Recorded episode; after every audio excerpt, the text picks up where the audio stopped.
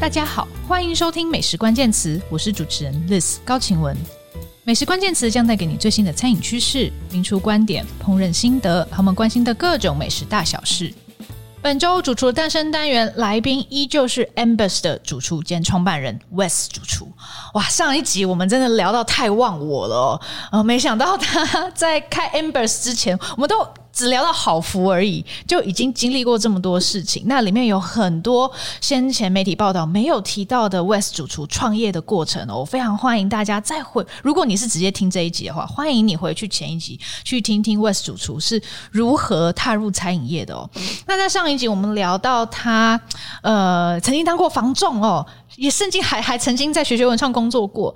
那他后来还是决定在餐饮业。好好的做出一番成绩。那从士林夜市的一个小炸串摊福串炸开始哦，然后开了胜利食堂，然后也在胜利食堂获得了初步的成功，也算是你创业成功了嘛，对不对？这一次算是吧，生意非常好。然后后来你就把胜利食堂卖给了员工，员工对，让他继续接手。然后你又想要做别的事情了，对。那当时你。接触了农业，接触了鱼菜共生，对。然后你租下了这个士林夜市旁边的一个三楼的空间，对，在那边你就开了好福实验室。对，当时做好福的概念是什么？就那个时候，因为大概在农业的基础上面有一些些连结，然后所以很很大的焦点一直在食材上，就是食物的探索。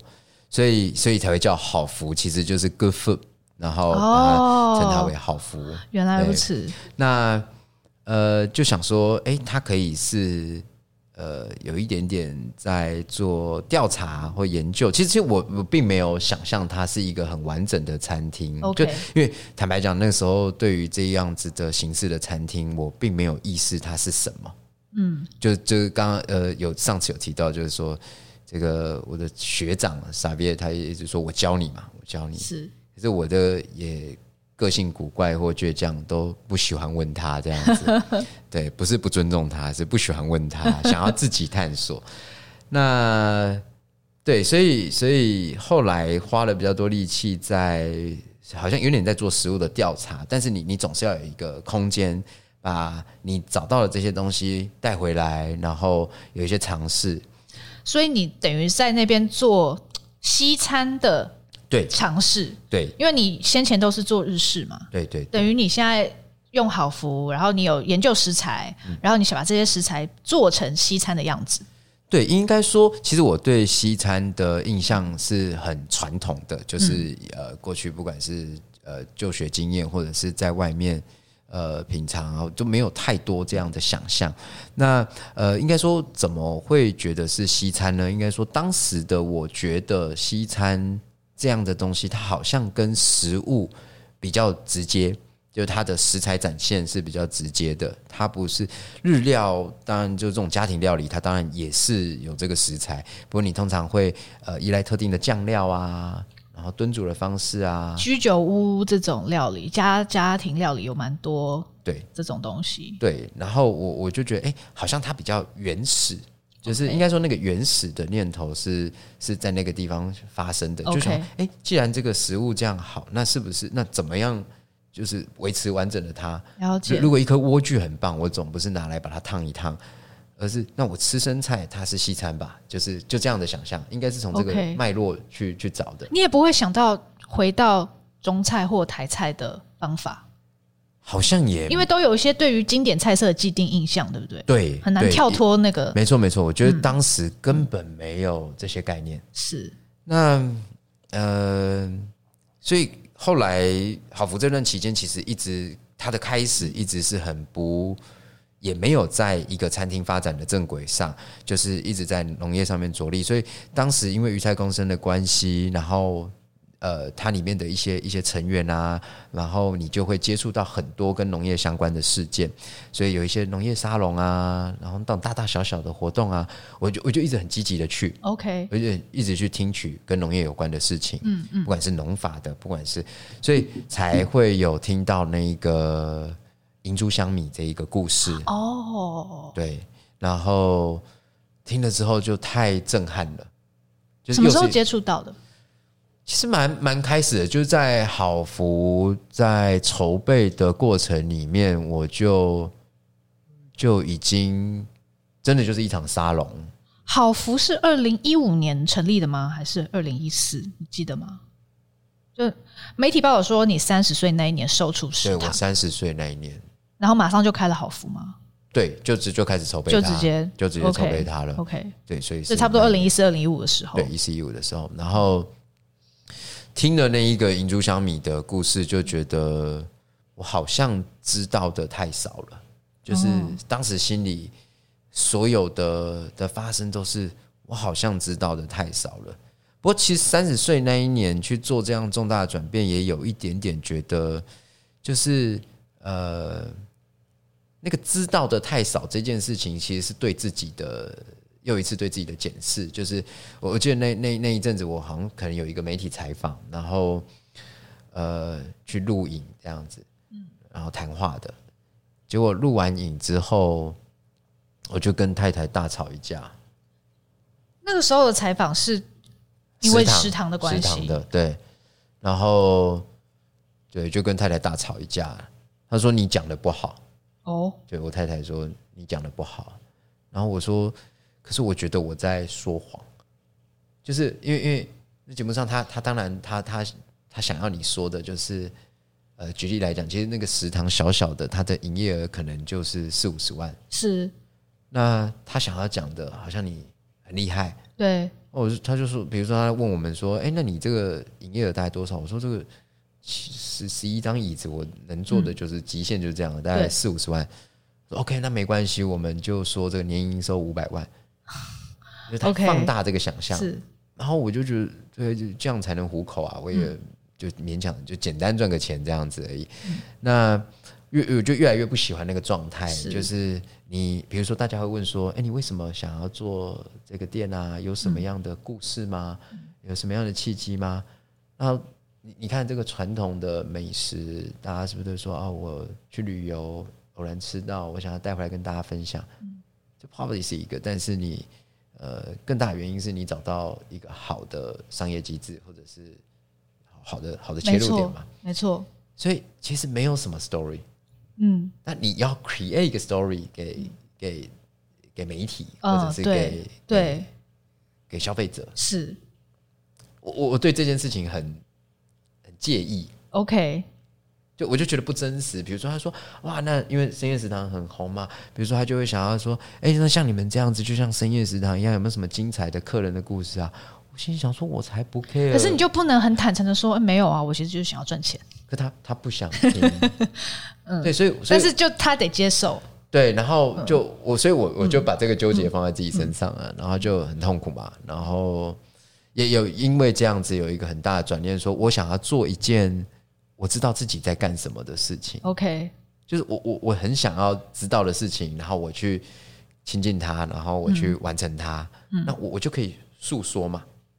所以就呃，也真的就很刚开始，我我把好福开好福的周转金做了这一场群众募资。OK，我们应该来解释一下银珠香米跟这一场群众募资是什么？那我其实跟 Wes 是在这一场群募的餐会上面认识的。对，对，那呃，银珠香米它其实是南投瑞岩部落原本是一个失传的稻米品种。对对，那那呃，这个募资案呢，其实是这个部落的呃一个青年叫做沃利斯铁木。对对对，对。那那呃，他的爸爸曾经是呃，他的爸爸其实是一位医师哦。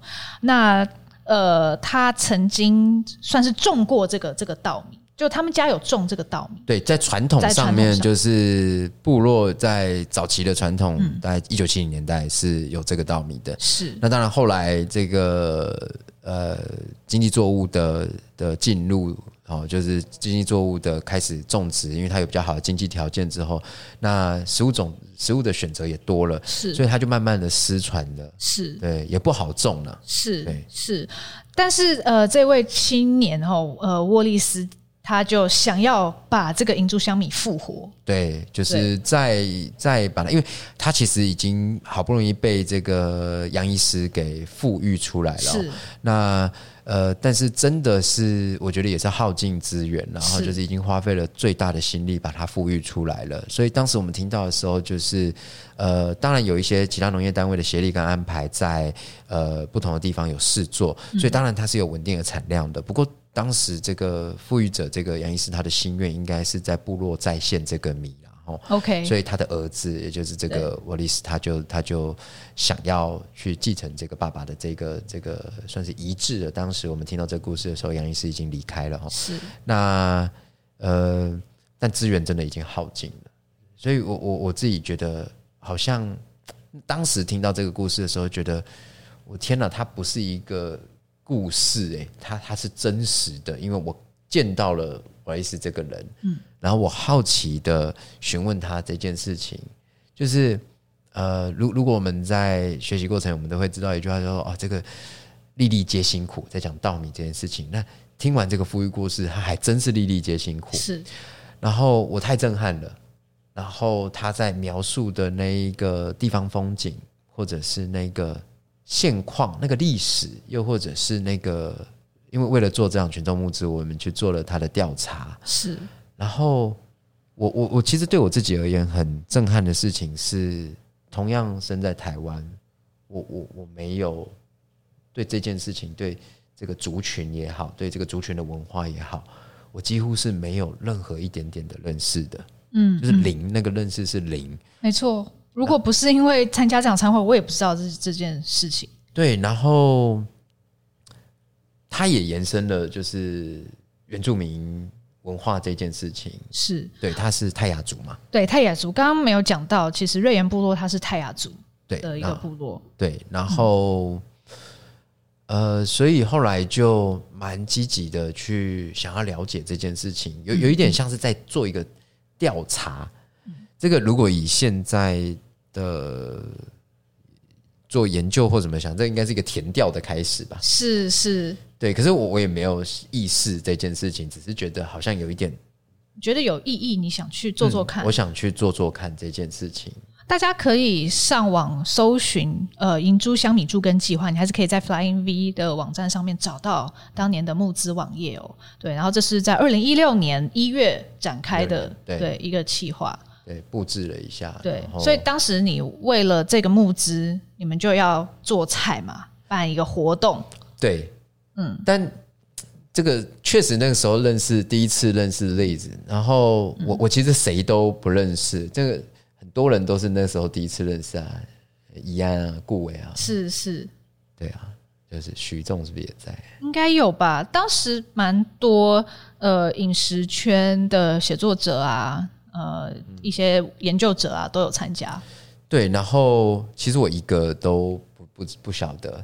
那我我我其实可以坦白这件事情，就是虽然那时候好福已经开了，就是它已经那个空间已经存在了，是，然后要做这场参会，那这个参会的设定其实是呃，当时在群幕上面，我们希望有一些媒体曝光，希望有更多人可以。呃，转述这件事情，然后呃，我我们建立那个回馈参会这件事情，其实是因为这个米当时是还没有办法种的，是，然后所以你没有回馈的东西，然后你就只能用，比如说带他们进入部落，嗯，嗯，有一点像是交换，交换用行程啊，用餐会体验啊来交换。那我仔细回想这件事情，我我我我觉得当时我根本不会做菜。就是那场餐会，我根本不会做菜.所以那场餐会是 Xavier 做的，是。对，当时是 Xavier，对对对对，都是都是他的菜，跟他的对跟他的伙伴，然后我我也确实在那个时候见识到，哇哦，就是如果用食物可以叙事，原来是这样子的，是，是。那但 Xavier 在做他很擅长的。这些食物，味道的搭配啊，拿捏，确实是开了我的眼界，有一点是。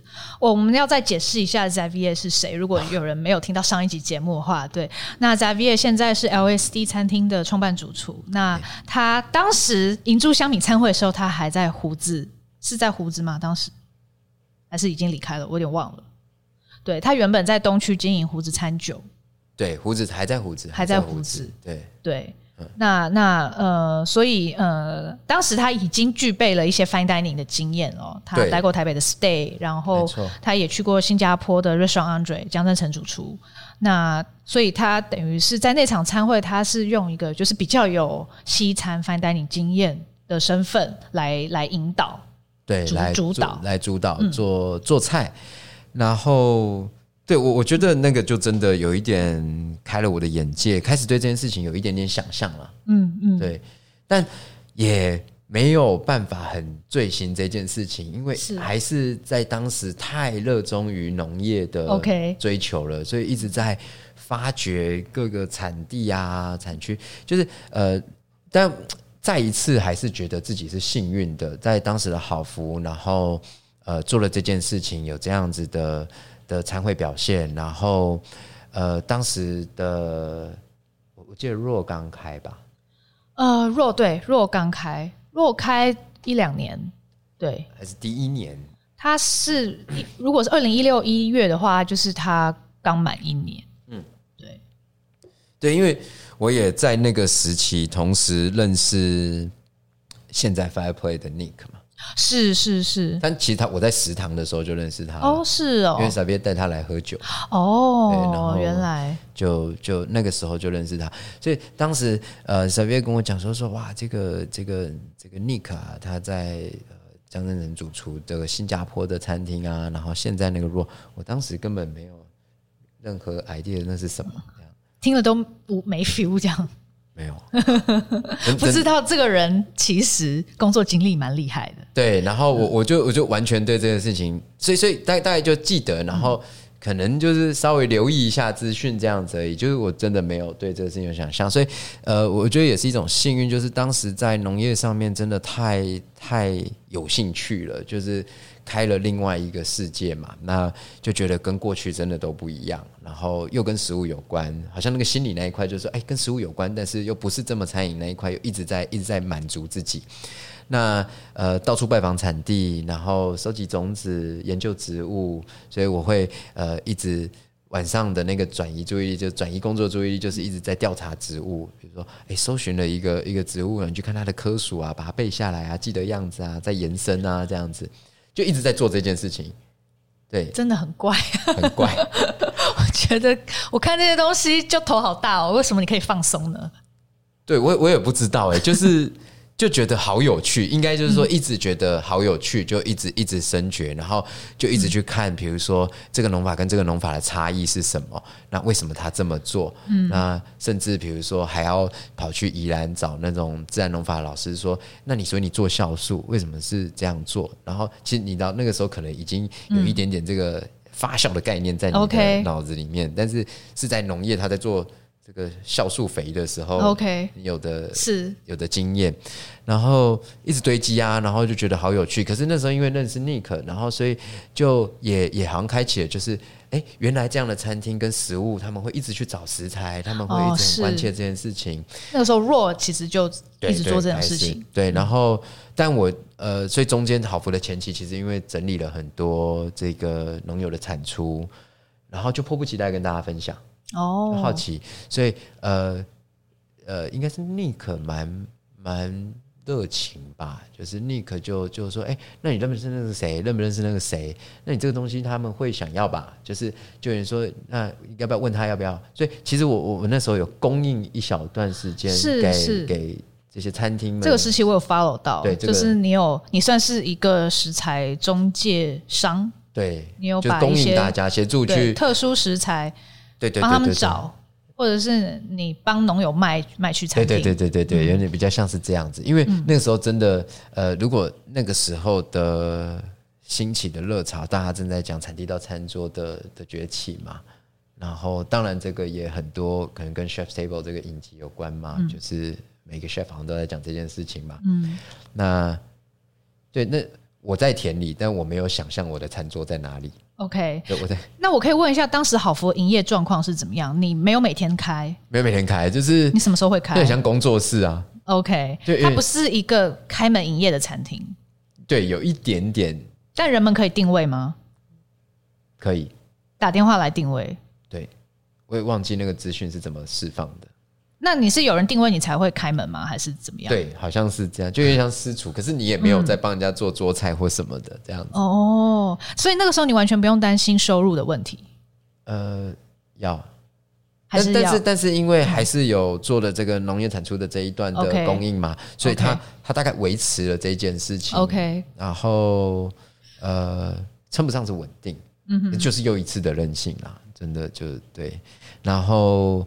但但是真的收获很多，因为当你在那个呃，我我觉得现在很多的基础在那个时候发生的，是就是呃接触的人事、实地物等等的，就是它是一个很剧烈的转变。包括我我自己觉得，现在现阶段对于那种呃，可能是更多文化的，不不只是食材，是文化这件事情。嗯、那当然接触了部落，是进了部落。OK，对，这个太冲击了。进部落是因为银珠香米要去瑞岩部落的关系。对，第一次进所谓原住民部落，所以原住民的文化研究跟农业的研究是同时发生，同时发生的，同时发生的。那呃，也因为进了部落，所以那个文化冲击感其实有一点剧烈。嗯、然后对于那个地景的的。视野感就是哇，有了很好的想象这样子，所以就更积极的去一直去去去走访嘛。冲击的感觉是什么？你第一次进到部落里面，你为什么觉得很震惊？很震惊是，我我觉得那个那个很难想象，就是我想大部分的人都有过出国的经验，是，所以当我们第一次到海外一个陌生文化。然后陌生地景的的国度的时候，那那那个，我想那一个那个感受是很很相似的，就是呃，就比如说举例来讲，大家第一次在日本，然后走出机场的那一口冷空气或干燥的空气的、的那一个感受，你是可以很明确的判断的，又或者是更宽阔的那种呃景致的国家。是。那第一次去到部落，因为它是在例行产业道路进去的的第一个部落，然后再下切山谷，所以呃，我我其实当时三十岁嘛，然后我没有想过台湾有这样的地方，嗯，那个对我而言是一个非常非常剧烈的冲击，因为它再上去就是清境嘛，那你大概不意外，嗯、那就会觉得说我怎么这么陌生。就是，即便我在台湾已经活到三十岁了，然后我居然对这一个好像是一个不同的国度一样，然后那个文化的的表现也非常不同。那比如说，你看他们的习惯、谈话的方式，那他们也有自己的语言。然后我觉得太太惊人了，因为它距离我只有四个小时的的距离，其实四个小时车程的距离，但是我完全未知，甚至无知。但是那个那个震撼太大了，所以对我而言，那时候有一种冲击，就觉得说我我我我过去都在干嘛的那种感觉，就会一直一直质疑自己，就是说，那我过去到底都了解了些什么？嗯哼。虽然我一直在在这这个国度，在这个这个土地上面生活嘛，可是居然也也太陌生了吧？我觉得我跟你比起来，我应该更是这样吧，因为我到现在也还没有经过部落。也还没有被开过那样子的眼界，对，所以所以也许下一次去的时候 真的，但但这个我们试过，因为后来有带，就是我知道你们有有带过一些主厨，有点像是旅游团，对对对对对对，就带大家去看看，然后我觉得那个是那个是真的是蛮蛮震撼的，然后我觉得有一点点按到自己的开关了，OK，意识上的开关，就是我我好像应该要意识这一件事情，就是说我对这一个土。呃，环境对这个土地的了解，而且那时候在讲农业嘛，所以农业它本来就是一直在描述你跟土地关系，所以是很亲近的，有些环境意识，所以它它可以延伸跟追溯的范围太大了哦，就是从环境，你可能在讲呃一个，也可能是历史变迁，那就太多的调查同时展开了，对，太多了，然后就一直这样。你怎么调查？你有没有什么调查的方法？其实我觉得很好啊，我们现在都很幸运啊，就是我们有有一只手机，或者就是你透过 Google，你可以找到任何的东西。但我我确实是会呃很有时候，比如说我查到一个东西，我是会很直接，如果联络资讯，我是会打电话去问的人。OK，对，我是会打电话去了解，嗯、我会陌生拜访。哦，对。就是，或者是呃，Facebook 有一些呃社团，他们一直在讲农业的东西啊，哈，然后你就会看到高手在民间，嗯，然后我就会私讯人家。哇，你是冲动型研究，完全就是冲在最前面，所以真的很像田调，就是真的。所以我有建立一个自己对于食物的填调过程，这样子，就是那。但其实没有很有规律、很规则，是，然后只是就是一直在，所以其实有点鲁莽吧，应该说就是呃一直在冲撞，一直在冲撞这样子。那当然我，我我觉得再一次运气很好的这个冲撞都是获得相当好的回馈。你你开始会发现，呃，其实也在农业或者在物产的调查里面，我会发现，其实台湾真的很小，就是呃，但它又很丰富。然后那个小是是指，嗯、呃，有有时候这些人都在一起。它它是可以都在一起的，它它其实它的规模并不是很很大的，对。然后因为大概因为这个关系吧，所以就真的一直在田里。所以我记得那段期间，其实没有在没有在没有在营业啊，我都在，要不今天去收花野菜，明天去挖菊芋，哦，然后就是。一直在反复的做这些事情，然后有可能农友会跟我讲说哪边有什么不错的东西，没办法，要不要一起去看？我就说好啊，走啊，就开着车一起去看这样子。对，所以其实从那个时候，那个时候二零一六、二零一五到现在，其实这些食材你觉得有没有变得更普及？就餐厅是不是有更多使用？然后一方面也是因为主厨他有这个需求。我我我觉得有诶、欸，我觉得有诶、欸，就是。你你看，现在跟几年前，如如果要这样讲，应该是四五年前的的台湾这个餐饮市场，就是你会发现大家的压力不在于食材了，OK，就比较不会说哦，就没有那个东西，或者那个东西。然后呃，当时呃，不管是不是要本地物产这件事情，所以好像没有那么的在这个食材上面有压力了。嗯，对，那表示它在产出上面已经相对的。稳健一些了就那个市场大概是经过整理的，就是有人种植，他获得不错的经济回馈，那他就会持续种植。嗯、对对，那呃，即便规模小，它仍然是有足够的。但事实上我，我我不觉得整个餐饮市场，呃，即便是很小的产出，都不见得是由单一餐厅或者是多数餐厅就会消化得掉，或者是或者是供不应求，其实不太可能。了解，以产出来讲，了解，嗯、所以。呃，你一边做农业研究，一边研究原住民的文化，嗯、那你怎么样去这这个中间这个你你对于餐饮业有什么想象吗？就是你你觉得你现在自己在做的这些事情，有没有一个想要追求的目标？我我我觉得在当时是因为把食材真的试着摸到一个很透彻的状态，嗯，就是。如果如果我想要这个食材，我可能是从种子开始看着它的。OK，对，因为那时候就一直在试着做这些东西，那所以慢慢的可能也对于风味风味的收集，呃，开始有了一定程度的累积。那我觉得真的开始把那个菜做出来的时候，是大概累积到一定的程度，就觉得好，你看完了，嗯，可能你你看了两次四季，OK，就两年，两年，嗯，那。呃，该看的看过了，该收集的收集到了，对，该记得的记得了，嗯，然后，所以它变成一个一个一一个 data，就是是。在脑中是一个味道的 data。你是存在脑里，但你有没有实际上真的有一个自己的资料库？不管是储存在线上也好，还是没有笔记本没有，我就我就是一个很不好学的人。就是、那你也蛮酷的，竟然就记得起来。嗯，我都是会把它记起来的。哦，但我我也不知道怎么。后来我我觉得，如果要描述的话，就是说在呃脑中，就是在心里大概那一个那个记忆的方式，有一点点像风味轮。OK，就是我我大概有也建建立一个自己记忆这件事情比较好的机制，嗯，就是呃，比如说呃，我们常之前现在有时候跟我自己的伙伴分享，我就说我的风味轮的基础是这样，最外圈是植物科属，哦，对，然后你可以下来会有细分类，比如说柑橘啊，那它会有几种，那它的味道类又类别又在哪边？哦，就是风味轮的那个概念。然后呢，再进来呢，呃，最外圈是植物，然后呢？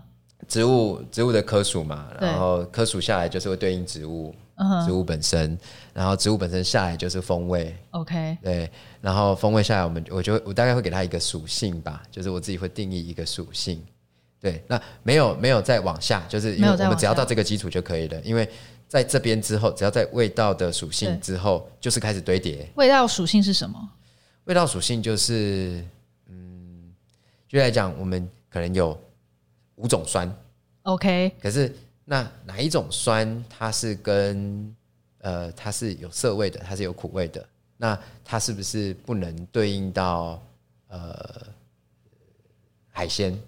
哦，类类似像这样，或者是哪一种酸，它是有鲜味的？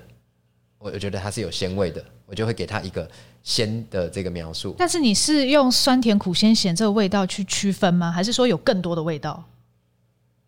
嗯，酸甜苦咸咸，酸甜苦咸咸还是大分类，还是大分类？分类嗯、对，不会呃，更多味道就是做那个是会变成是类比描述。OK，类比描述就是相似的。嗯，哎、欸，这个东西有龙眼味。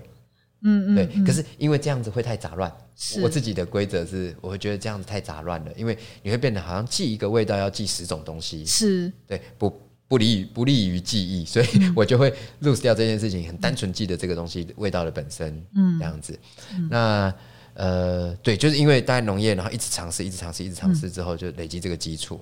那我觉得这个是蛮有帮助的。真的，我觉得应该要把它整理出来，我觉得会是很有趣，因为我们有咖啡的风味轮，我们有巧克力的风味轮，我们有红酒的风味轮，可是好像没有。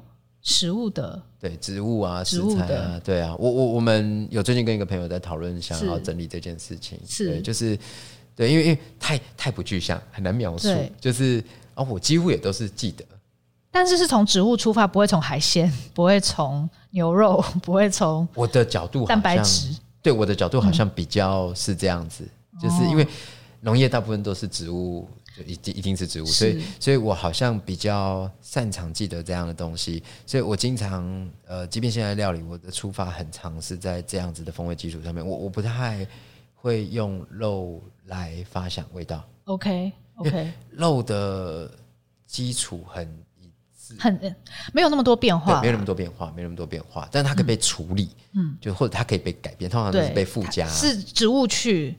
嗯，增添它的风味。对对对对对对对，也也曾也也一度蛮困扰这件事。OK，对，OK，是拿拿捏这个比例。是，对，这是料理的部分。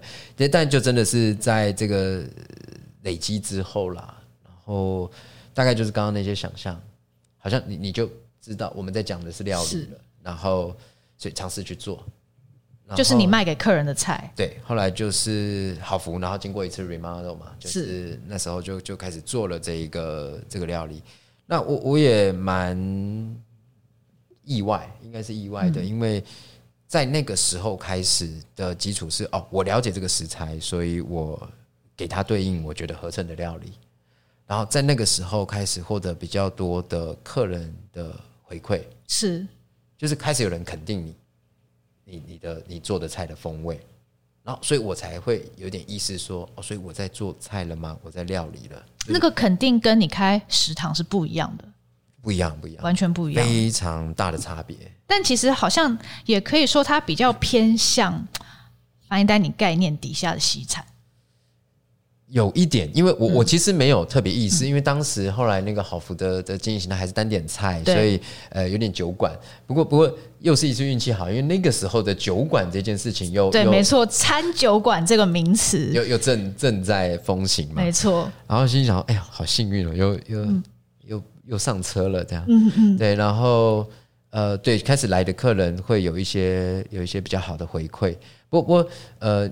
为什么会去想象那个 fine dining 结构这件事情？其实我我没有意识这件事情，因为从来觉得有一点遥不可及。OK，有一点遥不可及。然后，但是客人的类比会是这样子，嗯，说啊，你这个比哪一个谁哪一家餐厅的好吃？真的哦，会比台面上这家餐厅吗？对他们就是客人嘛，这个客人他他自由意志，所以他就他就去比。那我就说，嗯，我我也没吃过，其实。你当时会做什么菜？好福时期，你想起来吗？想得起来啊，就比如说，呃，熏烟熏的生蚝，然后搭配仙草哦。的酱汁，OK，然后仙草就是鲜味，对，然后哦，你把仙草归类在鲜味，鲜味真的哦，没办法描述它，可是它这我没有，对我先前不会用鲜味来形容仙草，哎，这个蛮有意思的，对，让我学起来，对，然后呃。对啊，就是，然后那时候有有一些产出，像那个 leek，就是、嗯呃、韭葱，对九葱，然后就会去搭鱼白吧，哦，乌鱼白，就是，哦，但它是比较是称味的逻辑，因为辛跟辛辛辛香嘛，这样子，OK，然后甜味嘛，甜味的连接，嗯嗯、然后呃那时候开始有用那个鸡肉，就是萨索鸡，嗯。对搭配菜脯的酱汁，嗯，对，大概是这样。然后甜菜根跟牛肉的结合，对，是肉味。甜菜根我就会解读它是肉的甜味。哦，真的哦，哎，还蛮有意思的。肉很甜，我就会想到甜菜根。甜菜根哦，对，哎，我没有试过甜菜根配牛肉，哎。很蛮搭的，因为牛油跟牛油不是 butter 哦，就是，是那个牛的油脂，对，牛的脂肪跟甜菜根，呃，我自己的经验是，你把它一起乳化或者是一起煮的时候，嗯、它会很 creamy，就是那个 creamy 不可能来，因为牛油脂你不会觉得太 creamy 嘛，就是，但是甜菜根你也不会觉得很 creamy 嘛，可是加在一起它会有那种牛奶糖感哦，真的吗？对，所以那时候就会做这样，就是味道的堆叠的想象然后大家开始觉得。我我其实没有意识，也、嗯、也没有学，那个没有学是，呃，就是我因为我不知道跟谁学。但你有参考国外的食谱吗？或看看现在厉害的餐厅做些什么菜啊？完全没有。我不，我最近很努力在读书。嗯，读什么书？我最近都在读一些理论的书。哪样的理论？比如说有一本书叫《地景》。哦。他在讲地景这个理，有一点层次太高了，会有一点哲学。有一本最近在读，还有一本叫《欧亚混血》，他在讲呃欧亚双族裔的认同，然后他其实是一个叫边缘研究的理论，就是他在讲，其实他有点在描述价值观，然后对，蛮有趣的，也是理论。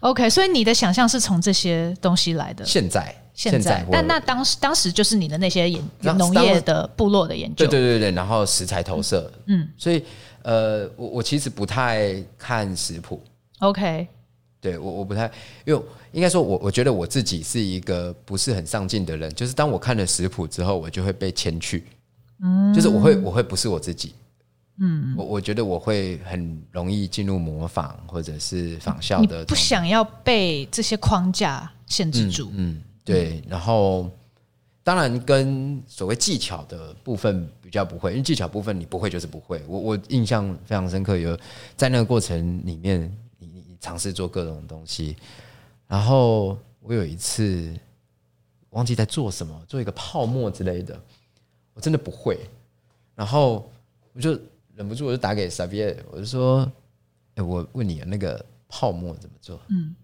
他都。不是先回答我，他说我好感动，你终于肯问我问题。对，我说你赶快跟我讲，我不 对，就是因为有一点、有点、有点倔强，就是觉得说，如果自己可以尝试去摸索，我觉得那个它最后会变成你的东西。那所以。呃，开始做这些食物堆叠的尝试吧。应该说，其实我是自己在做这个食物堆叠的尝试，我觉得合理的，我觉得我接触我想象到的，把把脑中那个抽象的想象具象出来。但是在好博的后期开始，哎，获得肯定。然后，嗯、可其实当时没有呃，以一个一个一个厨师的的身份自居或者想象。真的、哦，直到那个时候都没有，没有。那你觉得大家会讲？我我我不知道，因为我没有自信放上这个名字，就是主厨主厨什么。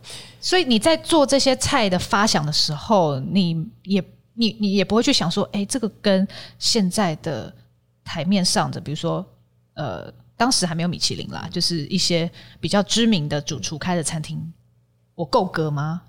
你会这样质疑自己吗？还是也也就很单纯的就直接做了。你知道，仍仍然躲在一个三楼的小天台。我我呀，就是我没有想象过你自己要这个上大堂或者是什么的。那但但很意外，就是当你听到客人回馈说：“哎，你你你你这个哇，跟什么做菜这个不一定是比较好。”就是说，哎，他会你开始一直听到这些名词，OK，一听到这些，一直听到这些餐厅的，可以偷偷说有哪些餐厅吗？呃，也也不用偷偷啊，就是都很好，因为我觉得那对我来讲是称赞啊。嗯、就是如果可以被放在，比如说客人会提到，比如说提到木妹，嗯，因为开始比较多异食材堆叠嘛，那当然也会提到若啊，是那时候还没有 logo 还没有开，对，呃，大概是这这 OK 这几个然后就觉得哇，就是是吗？我自己会开始是吗？那当然有一些客人会这样，比如说呃，但蛮有蛮意，我自己就是在想象这件事情，就是。呃，有时候客人会问我说：“哎、欸，所以你你你怎么会做这样的菜？你在哪里学？嗯、你是去过法国吗？还是什么的？”嗯嗯。但确实有一段时间，当客人问，很容易问到这样的，或者很容易有这样的的描述，一问我的时候，我其实是会超级心虚的。OK，因为他其实是基于肯定，对。但是我会觉得说，我就没有。对。那我说没有的时候，你会不会就扣分了？是是是。我完全可以理解这样子的心情。对，然后我就坦白讲，变得很没自信。就是我我做了这件事，可是其实我不是自信的。我了解，我了解，就是你没有加入那一个怎么讲名门履历的那一个嗯那个脉络里面。就是很多主厨他为什么要去念厨艺学校，或是为什么他要去那些餐厅工作，是为了去加入那一个同温层里面，这样子好像可以比较。快被看到，或者说他的资格比较对，有有有公正性，有权威性，对，又或者说一个脉络吧，对啊，就是那个脉络，嗯嗯，嗯，就有点像一些二代三代家庭，对不对？嗯、他只要说我我信这个，对对对，对，但是所以所以其实主厨的这个训练里面的这一条这一种比较可能成为米其林主厨或是 Fifty Best 主厨的这一个脉络，其实也是。非常有道理了，我我必须说了，我必须说，确实确实。但是像你这样子的话，如果你还没有进入这条脉络，你会很辛苦。嗯，但我我我自己觉得，就是如如果我们回到食物，对、嗯、食物本身、嗯、或料理本身，嗯，它它不是就都是在一个很很很一致的，它它是它是很公平的。我就说，是，是料理的创作，它它没有捷径嘛，就是我说这每一个人去。谁去做它都都是一致的一件事情，那只有你对他的视角不同。对，可是我对他的视角，他是应该是一个很个人的状态，并不是一个说我基于什么而是什么。对，这当当然，你做你自己，那当然是一个基本。对对对，因为因为当然，我我们并不是在讲，比如说像好不凶这样子的，它它是一个系统，它当然它它要有一定的规则。是，其实我们刚刚讲的也是一个评价体系。对，就是说，如果你没有进入那个评价体系，你在这个体系之外。没错，要得到那样子的评价是有点困难的，但是对，对，但是那，并不妨碍于说，其实你真的做出了够格的、足堪比拟的菜。对，因为因为如果我我我不知道，如果要我自己很很很去比较这件事情的话，会去看的时候。我我通常这样看，我就会说他用了什么食材，嗯，他用了什么料理手法。嗯、我常常我常常自己跟现在的这个伙伴，嗯，都、就是年轻人，我都会跟他们讲，我说就没有这么复杂。就是面对料理的时候，其实不要把它过度复杂化，因为你不管中式、台式、西式、日式、法式，哪一式，它都在煎煮炒炸卤拌烤的范围里面，就是这个范畴是一致的。那你可不可以呃，只要清楚。知道自己在做什么，回归烹饪的本质。回归烹饪的本质，对、嗯。那对我而言，是因为我反正我也没这些东西可以依附，所以我没有没有规则。就是我我我其实我我我想要我也找不到那规则、嗯，因为我有想过自己是不是要去依循那样的规则来做、嗯。可是我会觉得，again 我就会觉得就是那样子是很有点 fake，就是我我我在假装是假的，对，我在假装，那那就这个假装就会很像，我会把自己拉回到，好像你三十岁的时候，三十岁以前你在做生意，你在呃，你你已经不想要描述的那些话，就说你为什么要做这件事情？啊？我我热爱啊，我是其实它是 fake 的，就是我所以我不想要，嗯，我不想要这样子，然后。所以就还还是这样做，所以确实那个那个那个交错的心理也会让我那一段时间是很很蛮蛮挣扎的，就是我我到底是做对了还是做错了？他是肯定的，那就我又不能说谎，我又不能假装我有，就是我有我有我有待过哪里，我没有。那当时你怎么跟客人讲？我通常都还是很老实回答说：“哎、欸，没有哎、欸，就是严格来讲，应该就算是一种自学吧。嗯、那这个时代很幸运嘛，我们有手机，让我们去调查各种的资讯跟资料的的的收集嘛。就是风味的搭配，它可能来自于一个想象，可是料理的手法很简单嘛。我也想要知道，呃，酱汁怎么浓缩，呃，油脂怎么乳化，它它都不是一个很难的事情嘛。嗯，所以它比较像工具。”是对，我会这样觉得，就它比较像工具。是那在风味搭那那当然有时候像呃，我我最近处理这个已经熟悉或者是接触很久的食材，然后我又又一次发现它的新的样子。嗯嗯，就是那那对我来讲也是一种乐趣。是，就是我我会变成比较像是这样子，我没有规律一定要怎么做。嗯，但我也害怕进入那个规律。当然，嗯，就是因为。那个规律会让你想象到你很像是一个食物生产的，就食品生产的状态，又不是在料理，比较没有意识啦。对，比较没有意识，就是，嗯，你看多数的料理的养成，嗯，也也不是批评，就是我说我常跟小朋友分享，我说多数的料理养成在无数食谱的堆积里，嗯哼，就是我做过的菜，对，所以我在我做过的菜或者是我学习过的料理里面重复去抽换那个经验，对。那我没有这个东西，对，所以我是味道，我我只好把它往上拉到味道的重复堆叠。但你要理解什么是好吃的，对对。可是呃，或许有一点抽象，我不知道。我现在在想这件事情，或许有点抽象，因为呃，我像我最近观察，就是在研究那个认同这件事情，就是因为会想要调查这个事情，这个论述，就是发现，嗯，它其实是被养成的，嗯，就是它它是被惯性养成的。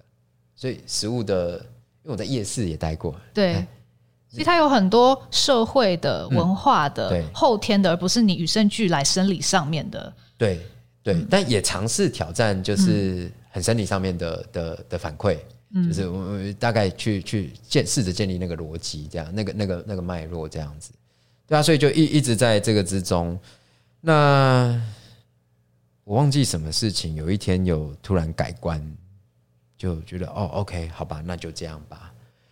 应该是在好福的时候，应该是啊，吃超埔那时候很喜欢他们吃超埔那对夫妻。台东长滨的一间法式餐厅，对，然后主厨也叫 Nick，主厨也叫 Nick，嗯，对他们那时候来，当时好福吃饭是，然后我跟他分享了这件事情，我很很欣赏他们嘛，然后他们其实也算是自学，对啊，他也是自学，嗯、然后但他很自在，因为他在那边他就是很自在。所以那个那边没有都市竞争的压力了。对，所以我我可能可能是我心里更加向往的那一个部分。是，所以我我一直蛮欣赏他们的。然后他们来吃饭难得，然后就跟他们很开心嘛，所以我就跟他们聊。然后就我在介绍菜单，介绍一半，我自己突然心虚，停下来。那那个情景是这样。然后我说，然后我就很直很直直觉的跟他说出，我说其实我蛮没有自信的。哦，我说我说我你你们。看想要吃什么，我说我其实蛮没有自信的。我哦，我说是我想做的菜，但我不确定。就是我我真的当下的状态是这样。然后人家也很傻眼吧，想说 我也不知道对对，但但是他们很直嘛，就是他们是很直 率、直率的人。然后他就说不会啊，我觉得很好啊，听起来很棒，很好吃，听起来很好吃啊。因为嗯，就就像是你去旅游，然后你在跟我描述那地方有多好玩，我觉得听起来很有趣。嗯，这样子。就就就就吃嘛，就吃嘛，这样子就是，嗯，他就给我一点就是轻松的转折，这样，那就做，然后做完之后，他们就说：“哎，怎么那么好吃？”就是，呃，就是是是赞许的，对，然后我就觉得，OK，在那一天之后，我就有觉得，好吧，管他的，对，心里就有觉得管他的这样子。所以你的心魔有等于是被被释放出来，这样就让他离开了。对对对，然后就慢慢也我我发现他影响很大。我说那个心理呃，人是成就自己的。我说。嗯当你你你约束自己的时候，你就会在那个状态里。当你释放这件事情的时候，所有周遭的事物它可能是跟着改变的。嗯、因为后来就有呃，就就就刚好有一个影片嘛，然后就是那个那个车子那个影片的拍摄。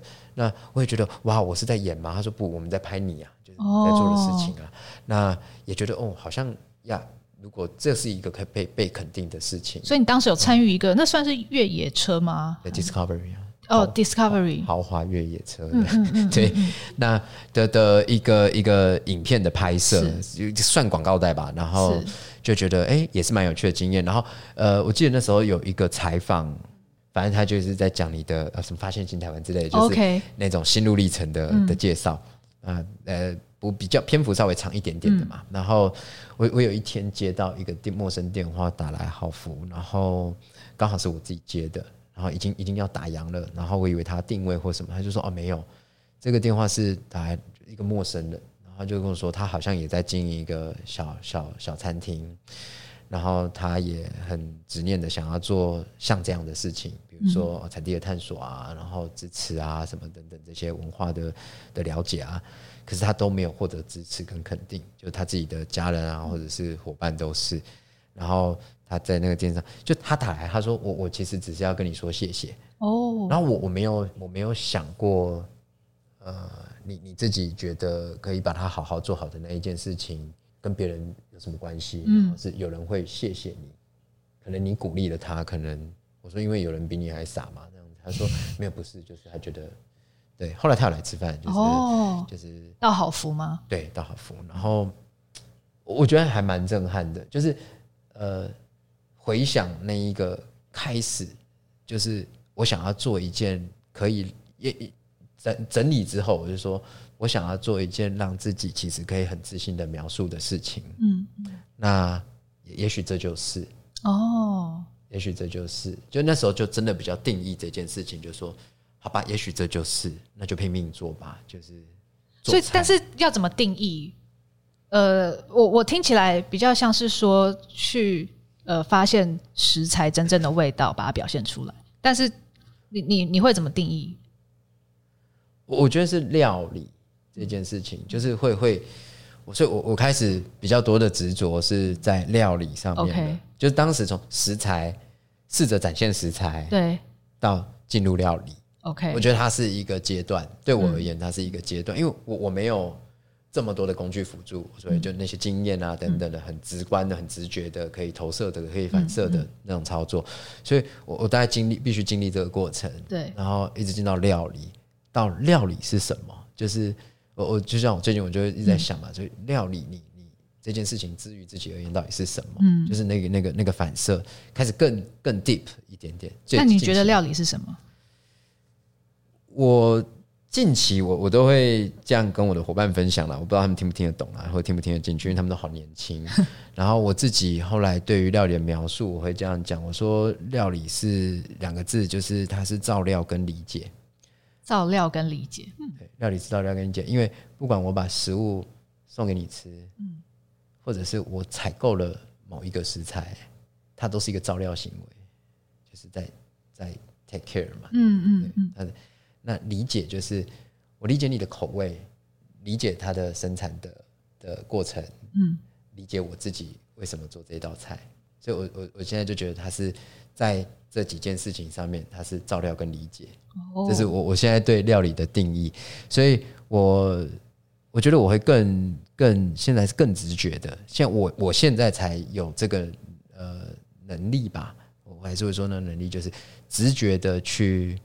做一道料理，OK，对，跟嗯，嗯，如果回想过去，我还是会会太技巧性的去想象这件事情，是因为因为你没有，然后你就找来工具辅助自己，是，然后尝试堆叠味道，这样子。是。对，但应该是说你现在已经配备了那一些工具了，对，大概这个中间的磨练吧，嗯、就是你想要呈现那样，想要这样子，想要达到那个状态，对对，慢慢的堆叠起来了。所以现在你有自信说我是一位主厨吗？对，现在有自信说是一位主厨，因为当我我我觉得做菜最难的题问题，对，就是在好福的那那个期间，就是他说，嗯、呃，你为什么会这样做菜？对，我觉得为什么是最难回答的一件事情。嗯、我在哪里学，还是我怎么想到？因为它太抽象，很难描述。那我我所以我我其实花了很多心思去思考说，所以为什么？那我现在是会，我清楚为什么我才做这道菜。OK，对我我比较没有办法，就是我还当然还是可以做。我说那个工具它可以满足你，比如说我拿到一块肉，给它适当的熟度，然后给它呃合称的调味，或者是呃搭配，这它它是很很机械式的，我我会觉得它比较像是机械式的去去创造的结果。可是，如果我我我我是没有对它没有反射的，就是没有投射的，我不知道为什么的时候，我始终会还是我仍然还是会对那样的菜是心虚的，就会觉得嗯不完整吧，嗯，就是我干嘛要放这个？虽然它没有不好的结果，是。对我我我我没有办法，我太这个部分还是没有办法放在这事情，所以菜色研发，至于我现在是最辛苦的一件事情。你有很多自己的关要过。对，因为我要说服自己，我才有办法做出一道菜。就是我我现在的状态就是这样：采用一个食材，我对它的理解到哪里，然后我说服了我自己什么，或我理解它的程度是什么，对我我才有办法做这件事情。但餐厅经营的其他层面，你觉得还好？还好，OK，我觉得还好。现在我觉得，对啊，它大概有一个规则啦。OK，那。你又怎么看待主厨的养成这件事情？因为你自己的经历非常特别，很曲折，那也不是小孩子可以模仿，就是 对弟弟不要学这样。对，对，那那但是你现在 Amber 餐厅也有一些年轻人，嗯，对，那你你又是怎么样鼓励他们？我我我觉得一方面是大部分的这个餐饮从业，他们对于就是主厨的养成这件事情，好像这个是一条路的终点。嗯，然后这是一个目标，可是呃，我觉得这个时代也给了我们一个那个画面是，好像我经历这些过程，比如说 resume，就是我我有一定的的履历经验，是我待过一定的地方，然后叠加之后，它就是一个结果。嗯，可可我我不觉得是这样子，就是，是呃，如如果我们去看，我觉得很了不起、很伟大的主厨们，都不是这样子的。嗯，就是可是。这些资讯却让他们觉得只要这样子，嗯嗯，就可以完成。有有一部分一部分，那当然大家还是很努力。就是呃，比如说大家会觉得哦，我有待过很多地方的履历，可他他他他的从业经验可能才五年，对，但他觉得他可以了。嗯嗯嗯。那我我自己不客观，然后我说这我客观的看，我就觉得那其他很很了不起的主厨，他过去年轻是太笨了吗？就是他花那么多时间，他。他太笨了，他不晓得捷径，嗯、所以他没有捷径。是，我觉得他没有捷径。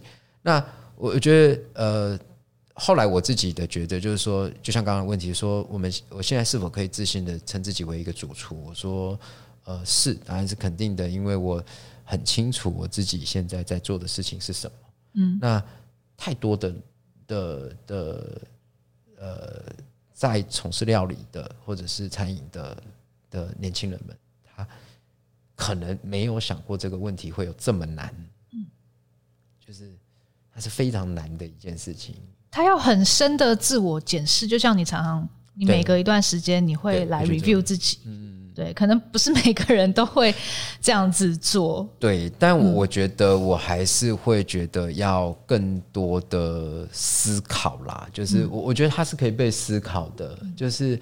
就好像呃，我们过去看到很多的食材，我都可以叫出它的名字，可是我压根不了解它这件事情是就是是很奇怪的，就是然后我却要应用它，那我我没有办法诉说这件事情，对啊，这个是有一点点可惜的一件事情，是，所以我觉得这个是一个蛮重要的着力点，我自己觉得，嗯嗯，对啊，我们要在这边再休息一下，好。呃，下一集我们会继续跟 Wes 主厨聊聊他是怎么样创办他现在的餐厅 Ambers 哦，应该又有很多精彩的故事可以跟大家分享。那也欢迎大家回去收听 Wes 主厨上一集的节目哦，会讲到他是怎么样走到这一步的哦。那也请大家继续锁定下一集喽。好，也谢谢大家收听今天的节目。如果喜欢我们美食关键词，欢迎订阅、追踪并分享给亲朋好友，也欢迎留言给我们，更欢迎给我们五颗星哦。我们就下周再见，拜拜。